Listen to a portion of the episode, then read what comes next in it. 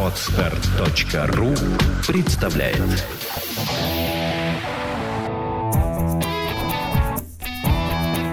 Проект «Чувство покоя» представляет Александра Иванова и Андрей Капецкий в лучшем психологическом подкасте «Психология, мифы и реальность».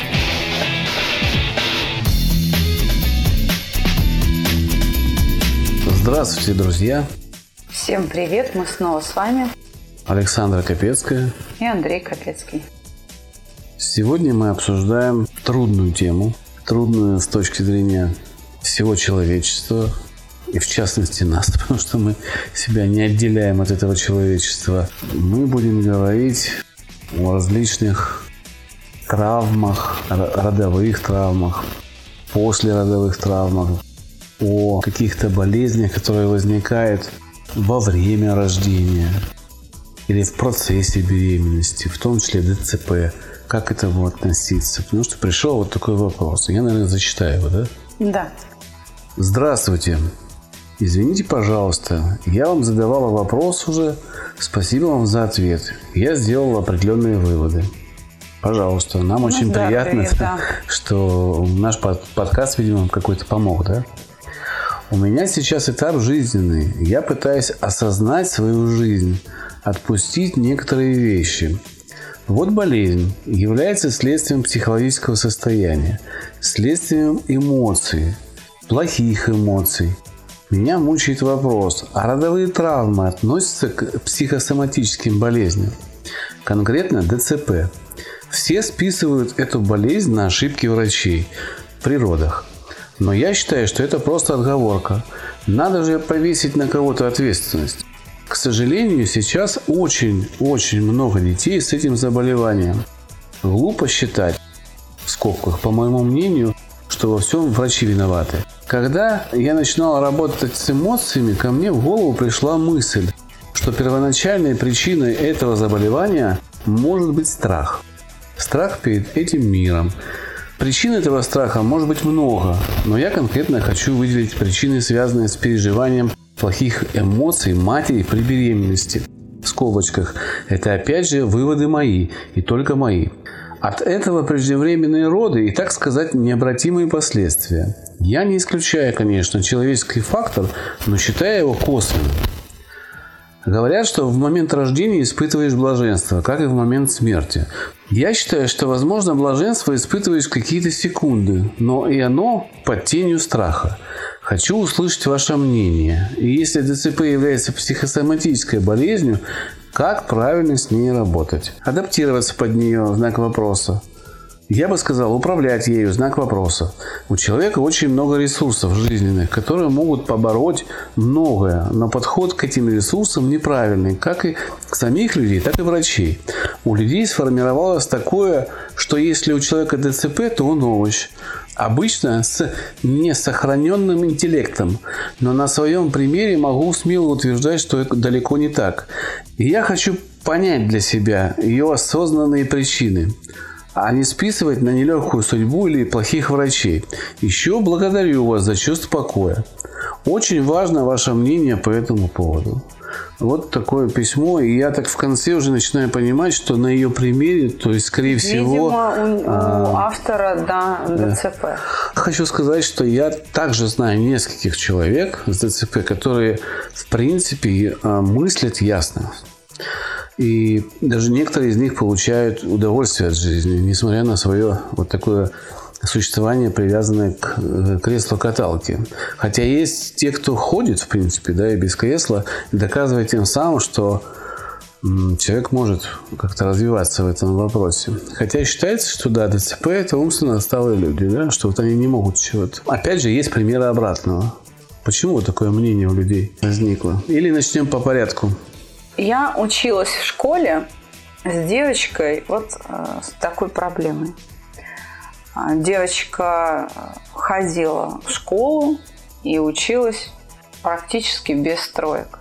И эти тройки были связаны не с э, заболеванием, не с детским церебральным параличом, о котором мы пытаемся сейчас поговорить немножко, а с ее ну, некоторой ленивостью. Некоторая ленца была, она больше предпочитала почитать, поиграть, пообщаться, чем выучить. Во многом проблема троек этой девочки, которая училась со мной много-много лет, а, до самого, до самого выпуска из школы, она состояла как раз в том, что ней периодически относились вот как к инвалиду, жалели, давали поблажки. Отсюда и возникали тройки, потому что она просто не доучивала. А, ладно, ну что там, мне простят, ну подумаешь. А, это был все-таки изъян воспитания, а не результат заболевания. Потом, уже когда я закончила институт, я встретила ее в метро а, с ребенком. У нее абсолютно здоровый был мальчик рядом с ней, а, кольцо на безымянном пальце. То есть она прекрасно вышла замуж, родила а, сына, совершенно здорового ребенка и прекрасно с ним справлялась. Несмотря на то, что ей было трудно ходить, у нее ДЦП были поражены ноги, очень сильно ярко это было выражено, они были деформированы, ходить ей было трудно.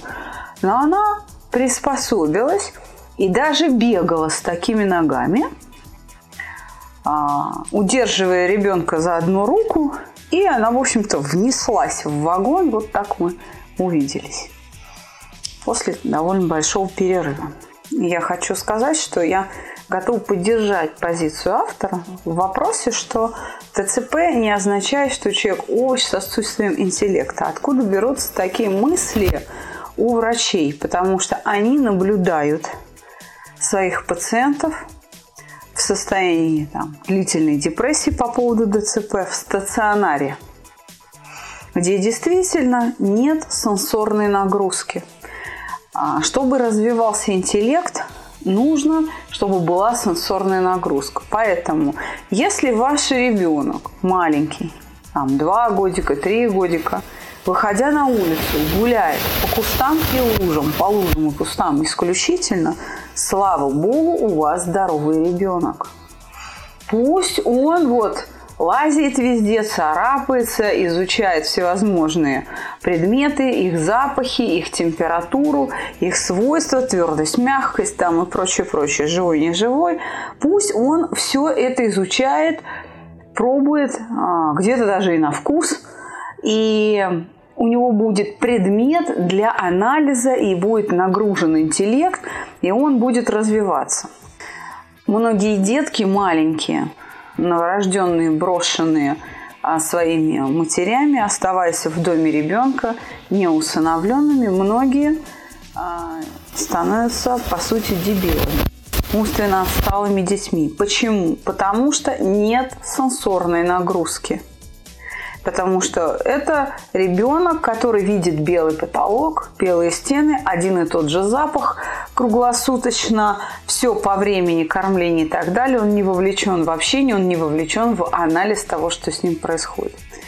И в этом смысле умственная отсталость, она не связана с поражением клеток головного мозга в результате какого-то генетического дефекта, вызванного интоксикацией матери или отца при зачатии. Вот так скажем.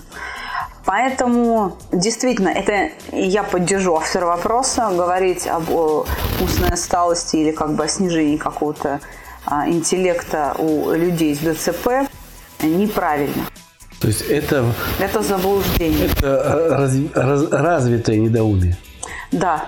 Ну, как ни странно, вот эти два слова Научное. развитое, научное недоумие, да, нету условий для того, чтобы ребенок, даже с ДЦП, даже с, там, с опорно-двигательным аппаратом поврежденным, да, да. получал некую сенсорную нагрузку, некоторые знания, там, общение.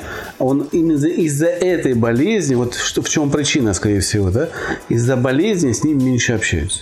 Если бы он рос среди любимых людей, которые его искренне любят, то он бы получал эту нагрузку сполна, мне кажется. Да. И тогда бы у него интеллект был нагружен. Совершенно верно. Действительно считается, что межполушарные связи, а не только внутриполушарные связи, образуются благодаря моторной нагрузке. когда мы пользуемся руками, ногами, ребенок э, с ДЦП не может это делать э, в достаточном объеме. Однако он может получать сенсорную нагрузку. И э, это тоже может вызывать мышечные сокращения. Хотя э, и не вся мышца может в этом участвовать, потому что она парализована. Что такое паралич? Когда мышца не может ни сократиться, ни расслабиться. То есть она не реагирует на входящие импульсации, соответственно, не выдает А почему так хорошо работает на детях с ДЦП купание с дельфинами, езда на лошадях? Потому что вот та самая сенсорная нагрузка заставляет а, тело реагировать на нее. Да? Мышца может и, и не может реагировать, но кожа рук, которая гладит эту лошадь, кожа ног, она все равно сенсорный отклик выдает. То есть э, сигнал идет к мозгу, мозг все равно дает Обратная приказ. связь все равно присутствует, присутствует, только другой канал. Только другой канал. Да, то есть вот модальности наши, которые Павлов назвал там первой сигнальной системой, это обоняние, осязание, зрение, слух, да? Все присутствует. Да, все все равно работает. Другое дело, что сигналы внутренней среды, допустим, парализованные ноги, а, или там что, руки, да, они вот, ну, ограничены. Но а, на то и есть в организме такое явление, как саморегуляция, которая перераспределяет все эти усилия. Когда э, мы знаем, что человек слепой лучше слышит, или у него более острый нюх, или более чувствительные пальцы рук. Давай мы все-таки тогда вернемся к началу вопроса. Да? Там говорится о беременности и возникновении ДЦП на реакцию страха. Что ты по этому поводу думаешь? Откровенно сказать, я совершенно некомпетентна в вопросе ДЦП в этом смысле. Я не готова назвать это психосоматикой. Так же, как я не готова сказать, что это исключительно врачебные ошибки. Совершенно не То есть готова. вопрос просто не изучен. Это за пределами моих знаний находится. Я хочу вот что сказать. Касательно врачебных ошибок. Дело в том, что если врач, так сказать, уронил ребенка в результате черепно-мозговой травмы в родовом зале, несчастный случай или там халатность врача, да, привели к ДЦП, то да, врач виноват. Но для этого нужно иметь статистику. Да, нужно, что да. Сколько уронили, сколько там врачебных ошибок, а сколько вот не было ничего, а ребенок родился вот таким. Тогда да. можно строить... Можно ли это относить к психосоматике? Или это можно отнести там, а, к вирусной интоксикации или какой-то еще интоксикации, которая привела вот к, к таким последствиям во время беременности это могло происходить. Но отрицать мы не можем, что это да. может быть и эмоции. Но я говорить вот о чем хочу, о врачебных ошибках вот с какой точки зрения. Ведь наше с вами психоэмоциональное состояние, когда мы становимся пациентами этих врачей, оно во многом определяет, ошибется врач или нет. И я сейчас объясню почему. Ваши проблемы с сердцем, потому что там какой-то дефект в строении клапанов может давать э, тахикардию в 130 ударов в минуту. Но ровно те же самые 130 ударов с приблизительно теми же характеристиками работы сердца может выдавать ваш страх переживание страха. И когда вы находитесь в состоянии сильного психоэмоционального стресса, вы запутываете врача. Он ошибается, потому что диагностика не может быть успешно проведена. Врач дезориентирован. То ли вы от страха тахикардию вы даете, то ли это аллергическая реакция или какое-то побочное действие лекарства, введенного вам только что э, во спасение вашей жизни. А, врач не может продиагностировать, потому что это не его задача, это находится за пределами его знаний. А вы еще и врете. Вас спрашивает врач, что вы, как вы себя чувствуете, как у вас настроение? Да, нормально, отлично, а у самого зуб на зуб не попадает от страха мы врем врачам. Мы не говорим им, что мы, мы боимся, что мы в тревоге. Я думаю, что не только врем. Есть люди, которые, наоборот, рассказывают сверх много. Да, приукрашивают. Приукрашивает. То есть есть и то, и другое поведение. Есть люди, которые молчуны, есть люди, которые много говорят, есть люди, которые врут, чтобы, не, не дай бог, там не положили в... Не, у меня все хорошо. Есть люди, которые... Симулянты, а, да. Симулянты, которые придумывают многое не приукрашивают, а придумывают, то есть врут, в, чтобы специально изобразить болезнь. И врачу, конечно, трудно. Особенно, допустим, сельским врачам, где нету томографа, где нету различных э, УЗИ, различных аппаратов. Человек на селе, допустим, зачастую терапевт лишь на свой опыт опирается. Он опирается на те симптомы и жалобы, которые, которые вы выдаете. Говорите ему. Да, и если вы его обманываете, вы получаете ошибки в диагностике. Но не потому... Что врач что... неопытный. А потому что вы соврали. Вот откуда могут браться врачебные ошибки и их очень много. Здесь я хочу защитить врачей. И если мы говорим о таких врачебных ошибках, то да, тогда психоэмоциональный стресс может. Мамочки очень влиять. тревожные в момент беременности, да, и иногда им прописывают некие такие легкие успокоительные. И, возможно, вот эти успокоительные тоже несут какую-то нагрузку на, на организм и мамы, и ребенка. А почему это возникает? Потому что мама находится в эмоциональном состояние, которое не может справиться. И это ведет к тому, что надо вводить вот эти внешние виды воздействия на организм, которые в том числе могут повлиять и на ребенка, и на плод. А многие мамочки на это... Да, вы меня успокойте, что все было да, хорошо. Да, пропишите мне Пропишите что-нибудь, что-нибудь успокоительное. Да, успокоительное. Займитесь собой. Беременность – это счастье. Для женщин, для многих беременность ассоциируется с чем-то ужасным, что она полнеет, что ей трудно дышать, что она выглядит некрасиво, что она ограничена в каких-то своих удовольствиях, а, что это токсикоз и так далее, а, что это тяжело, боли в спине. Вы слушаете подкаст «Психология. Мифы и реальность». Это все это все результат вашего плохого здоровья или вашей тревожности. Здоровая, я подчеркну, здоровая, беременная женщина, она чувствует себя всю беременность хорошо. У нее нет никакого токсикоза, а если он есть, она с ним легко справляется, плевать она на это все хотела, вытерлась и, так сказать, дальше дела делает, собственно, да, тем более этот период, как правило, очень краткосрочный, а, и это, кстати, есть или нет токсикоз а, беременных, это критерий вашего здоровья, и такие женщины, они испытывают наслаждение своей беременностью. Ну, если уже вообще исторически говорить, то русские женщины до самого рождения косили траву, пахали и рожали в поле. И это не было не, не, ну, каким-то сверхъестественным.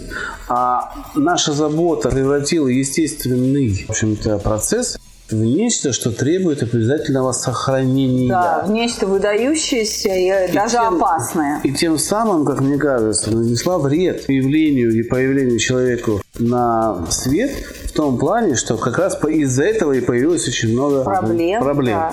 Охранять нужно, но прям вот... Не делать из этого культ. Культ, да. Возможно, многие женщины сейчас начнут как бы на нас ругаться, да, но когда ешь сладкое, то оно когда-нибудь обязательно вам надоест. И также происходит с культом беременности. Уже это настолько переслащенное. И мы понимаем, откуда. На этом построен целый бизнес. Это и всякие лекарства, и там водичка разная, и всякие курсы, одежда, курсы, как рожать. йога для беременных. То есть это целый, целый бизнес, это на котором зарабатывают. предприятия, Да. которые одежду шьют, и косметика всевозможная, и чего только. Здоровая мамочка должна приехать за три часа до родов в больницу, лечь на стол, родить, встать и уйти с ребенком. Здоровая мамочка может и дома родить, и не побояться, потому что у нее все хорошо. Она прекрасно справится с этими родами. То есть здоровый То человек есть это родит в любых условиях. процесс. Конечно, это совершенно естественный процесс. Есть, конечно, сохранность, показания к сохранности, мы не спорим. Но еще раз говорю, мы уже записывали один подкаст на тему беременных, о да. беременных, что из этого культ делать не надо, потому что он вредит. Он вредит в первую очередь маме и, и плоду. И ребеночку. Вот эта перезабота делает э, возможным те самые ошибки врачебные, на которые вы потом сетуете. Да, поэтому мне очень сложно обсуждать само ДЦП и его э, источник, в чем он. К сожалению, еще раз я приношу свои извинения аудитории, которая нас слушает. Это находится за пределами моих знаний, но разобраться как бы в себе, чтобы помочь автору вопроса разобраться в себе, если лично у нее ДЦП, да, я хочу э, предложить осмыслить то, как приспособиться к тому, что ты уже взрослый человек, и ты а, всю жизнь а, будешь в этих условиях. Вот твой организм, он ограничен своими возможностями, по крайней мере, в каких-то моторных а, вещах. То есть чистые механические движения для вас затруднены. Значит, нужно использовать то, что есть. В этом и смысл приспособления. И использовать очень хорошо. С удовольствием. То есть искать удовольствие теми средствами, которые вам доступны. А в этом смысле я хочу обратить внимание на один популярный мем, который уже раз 10 планету облетел. Да? Выбрал цель, иди в направлении цели. Не можешь идти, ползи в направлении цели. Не можешь ползти, ляг и лежи в этом направлении. Вот, собственно, чтобы поддержать автора вопроса и всех остальных, я э, вот предлагаю эту философию в данном контексте обсуждаемого вопроса. Она очень будет верна и полезна. Мы знаем просто, опять же, мы приводим примеры очень часто. Ник Вучич. Очень примечательная, какой примечательная, гениальная личность, которая без рук и фактически без ног с одной ступней там, да, на теле. Ну, некая культя Некая там культя, даже. да. Добился, в общем-то, поразительного успеха. И это еще раз доказывает, что нет никаких ограничений. Все ограничения в вашей голове. И только. Есть люди, которые родились без рук и рисуют ногами. Есть люди, которые, а вот плавчиха недавно я смотрел, по-моему, китаянка, которая родилась без рук, без ног, как вот Ник Вучич, она задела на Паралимпийских играх золотую медаль по плаванию. Она плавает просто вот Телом, телом. за счет, да. За счет тела. Так у нее даже ног нету. Понимаете? А она обгоняет всех тех, кто с ногами. Вот э, критерий приспособления. Вы можете делать что-то очень хорошо и достичь в этом верха совершенства. Это всего лишь ваше желание. Просто нужно э, искать эти способы, не прекращать попытки подбора способов э, получения удовольствия от того, что есть в ваших возможностях. Меня вот поразил, где-то я видел в Фейсбуке, что ли, э, совсем недавно ролик. Там человек, э, у него тоже некая странная болезнь, не, не берусь судить, что это такое, но у него очень маленькое тело, большая голова, он такой с бородой, но он говорит, ребята, мне от вас ничего не нужно, ни денег, ничего, я хочу дружить. Давайте со мной дружить. И я уже видел фотографии, что он с Ником Вучичем встретился. Вот что делает человеческое э, желание общаться. Человеку не хватает общения, он сделал шаг, и мир ему ответил. Сегодня я посмотрел передачу, где маленького ну, мальчика 11 лет троллили одноклассники. И мама значит, повесила мем, или как-то объявление, это не мем, а объявление о том, что, ребята, моему сыну нужны друзья, он увлекается динозаврами, а, пожалуйста, значит, и за там какое-то короткое время у него 6 За тысяч, два дня, да. э, 6 тысяч друзей появилось, кто ему пишет. И в том Даже числе- известные рэперы. Да, Б, Баста там, насколько я видел. Это пример лишь того, насколько велико ваше желание чего-либо достичь. В этом не может быть помеха отсутствие конечностей. Слепые, глухие вы. Нету, вот совершенно нету. Если только вот ваш мозг не работает, вот только в этом случае вы не можете достичь цели. В любом другом случае, даже если вы обездвижены и хоть глазами можете по- показывать «да», «нет», вы уже можете достичь цели. Ну, совершенно верно. Я мыслю, значит, я существую. да. Все, а процесс существования я обеспечиваю сам как раз, используя свое мышление. Еще одно у меня такой вопрос к автору вопроса. Уж простит она меня за это а, указание, что ли. Но я человек дотошный, я агностик. Кто мог сказать, что испытывает блаженство? До сих пор это никому не известно. Момент смерти и момент рождения – две вещи, которые никто не может описать точно.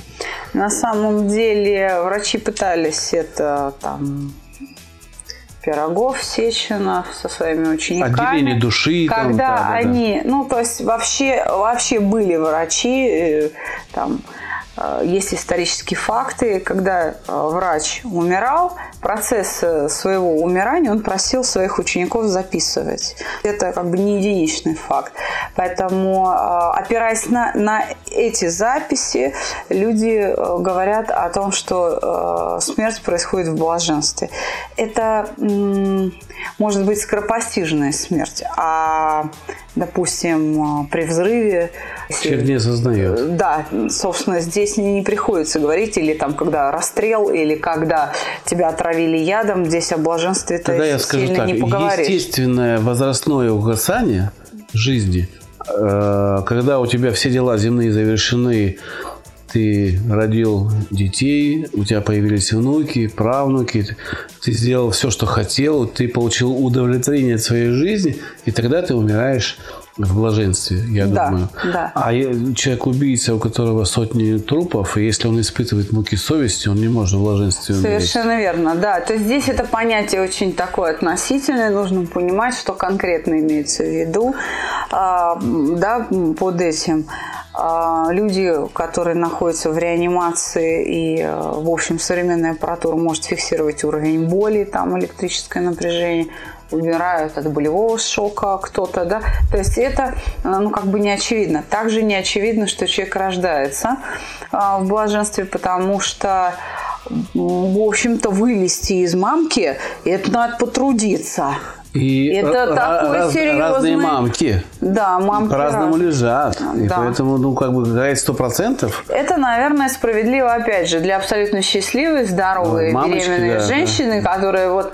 А, да, плод, плод да, вылетает. Да, которая вот может и дом родить, и ей, собственно, врач не нужен, потому что все нормально и хорошо, и так у нас сказать, остался, прекрасно чувствую. У нас остался один неосвещенный вопрос из этого длинного письма. Это о ресурсах. Где взять ресурсы для того, чтобы жить с э, болезнью трудной какой-то, жить с инвалидностью, жить с отсутствием конечностей, жить вот с ДЦП. Где взять эти ресурсы? Потому что а, на сегодняшний день, а, да простят меня коллеги-психологи, ну нету прям вот хороших методов, которые могут привести к реабилитации таких больных, а, и они вот станут замечательными людьми. Только сам человек может это сделать. Сам. А вот где взять ресурсы, мне кажется, ты можешь ответить. У нас на сайте, в э, нашем блоге, где размещены наши статьи, ну и на наших социальных сетях эта статья была, она называлась «Опора для души». Угу. Так вот, что является опорой для души, что является нашим главным стратегическим ресурсом? Как ни странно, это чувство покоя. Вот как бы это сейчас ни прозвучало, но обойти это состояние своим вниманием мы никак не можем. Почему? Если вы неспокойны, любимой пища не приносит удовольствия. Если вы неспокойны, то даже находясь в любимом месте отдыха, вы не отдохнете. Если вы неспокойны, вы не можете заснуть или сон некачественный, вы не можете восстанавливаться. Когда вы неспокойны, вы не реагируете на шутки или реагируете на них раздраженно и так далее. То есть чувство покоя – это та внутренняя точка отсчета, от которой отклонение вверх или вниз определяется как хорошо или плохо я себя чувствую по отношению к состоянию покоя. Наше хорошо и плохо может существовать и никак иначе. Здесь я бы хотела немножко пожурить автора вопроса, когда она говорит, что вот плохие переживания. Плохим может быть самочувствие, потому что оно неприятное. А переживание не является плохим оно неплохое. Обида – это неплохое переживание. Страх – это неплохое переживание. Оно болезненное, но оно неплохое. Неплохое с точки зрения дефективное. Потому что часто люди говорят, плохое – это вот как тухлое яйцо. Ну, оно же пропало, оно же воняет, оно непригодно в пищу. Так вот, эмоция, скажем, обиды или страха, она не воняет тухлятиной. Она совершенно свежая, только что у вас появилась. И несет определенную, в общем-то, здоровую да, нагрузку. Да, она приспосабливает, и она, ее появление призвано встроить вас в реальность. Страх, например, охраняет вашу жизнь. Да, чувство вины сообщает а, вам, что вы что-то делаете не так. Вы совершаете какие-то нежелательные действия для другого человека. Это возможность познать его и приспособиться к нему. Стыд толкает вас к добродетелям ограничивает вашу как бы вседозволенность и учит регулировать себя, соотносить свое поведение со своими же возможностями, со своими же ценностями. Поэтому здесь э, нельзя говорить э, и мыслить эмоции в категориях плохие эмоции, хорошие. Они не делятся на плохие хорошие. Вот удовольствие – это хорошо. Минуточку кайф при употреблении наркотика приводит к чему? Да. И еще какое? И еще какое? Поэтому к нему и стремятся многие. Да, а разве это хорошо? Да? Эйфория, разве это хорошо? Что подкрепляет эта эйфория? Поэтому здесь э, это ошибка так мыслить. Здесь нужно говорить болезненные, безболезненные. Да, приятные, неприятные переживания. Но в категориях плохо-хорошо мыслить об эмоциях не приходится. Иначе будет каша в голове, и мы будем все время ошибаться да, и, и вот переживать. Обида – это всегда плохо. А не всегда плохо. Оно 50% хорошо. Иногда надо, чтобы человек обиделся. Надо, да. Чтобы он понял, что хочет слишком многого. И как-то умерил свои аппетиты, например. То есть это регулятор. Совершенно нашей верно. Жизни, Он не плохой и не хороший. Да, это, это просто инструмент для приспособления. Поэтому еще раз, ресурс внутренний и опора для души состоит в умении находить внутри себя чувство покоя, возвращать себя туда. И вот только опираясь на это состояние, ваше сознание может мыслить ясно без искажений, потому что эмоции, приятные неприятные, они или ускоряют, или замедляют движение мысли. Они делают мысль неуместной не соответствующие ситуации, о которой мы пытаемся осмыслить. Но лишь в состоянии покоя вот это волнение, которое мешает нашей ясности, хорошее или плохое, оно укладывается, успокаивается, да, и мы можем видеть предмет нашего осмысления таким, какой он есть, без искажений. То есть ясно. А если вы не можете успокоиться, то это, скорее всего, уже невроз. Потому что... Когда вы пытаетесь, да, Да, пытаетесь. Или есть такие люди, говорят, я спокоен, отстань от меня, я спокоен. Это не спокойствие. Это Это убеждение да. себя, что я спокоен. Но самого спокойствия нету. Чувство покоя вы всегда четко для себя определите. Блаженное состояние, Блаженное состояние легкости нету и э, мыслей. созерцательности, да. когда не надо ни о чем думать, да. а только наблюдать. Телефон проекта 8 495 2013 511. В городе Звоните. Москве. Звоните, записывайтесь на наши курсы. Надеемся, что мы ответили по существу и честно. Мы не можем описать ДЦП как э, ну, последствия страха. клиники потому и что у нас, во-первых, да. нету научных данных. Мы все-таки считаем себя научным проектом, поэтому врать здесь не будем. И то, что мы знаем, мы говорим. То, что не знаем, врать не будем. Возможно, да, возможно, нет. И нужно проводить исследования. Если у автора есть какая-то статистика или доступна, пожалуйста, присылайте. Мы пообщаемся и с врачами, и посмотрим эту статистику, прогоним через э, наши программки и сделаем, может быть, какие-то философские выводы. У нас проекте такие выводы делает Владимир Александрович. Он у нас философ по образованию первому, потом еще и психолог. Он может объять необъятное и сделать вывод из стандартной информации для многих. Врачи смотрят и делают выводы одни, а он смотрит и делает выводы другие. Так мы, кстати, пришли к выводу, что диабет – это эмоциональная болезнь. Ну, мы много благодаря Владимиру Александровичу сделали выводов, которые дали нам возможность э, ответить на те вопросы, а, на которые не было ответов. У медицины, например. Спасибо, Андрей, что приглашаешь на наши уроки наших слушателей. люди, если раньше, еще год назад они приходили со словами «я слушаю ваши подкасты полгода или там три месяца», то сегодня, например, я услышала у себя на приеме, вы знаете, я прослушал два выпуска, я пришел к вам. Вот. Очень нам приятно за ваше доверие. Видимо, в том числе благодаря вашим вопросам растет и наша квалификация, умение отвечать на ваши вопросы развивается. Видимо, поэтому так сильно сократился момент принятия решений. Набор в группу идет постоянно. Знакомьтесь с нашими выпускниками, читайте наши материалы на сайте и в социальных сетях, задавайте вопросы, оставайтесь с нами. А я хочу пригласить всех наших дорогих подписчиков и тех, кто слушает, на наш сайт. Он все-таки заработал чувствопокоя.рф одним словом чувство покоя. У нас все наши подкасты перенесены на этот сайт. Все 240 с лишним выпусков. И сгруппированы по темам. Сгруппированы по темам. Есть темы, присланные читателями. Распределение идет очень понятное. А, есть на главной странице зеленая полосочка, на которой перечислены частые Нет, запросы. Запросы, да. Нажав на один из этих запросов, вы получаете... Депрессия, выживание в разводе. Там много. И спортивная психология, и психология в бизнесе. Нажав на одну из этих проблем, вы получаете сгруппированный список и подкасты, и статьи, и вопросы. Ну, вопросы и видео. И видео. Сейчас вопросы пока не все перенесены еще. Но мы работаем над этим. К чему это?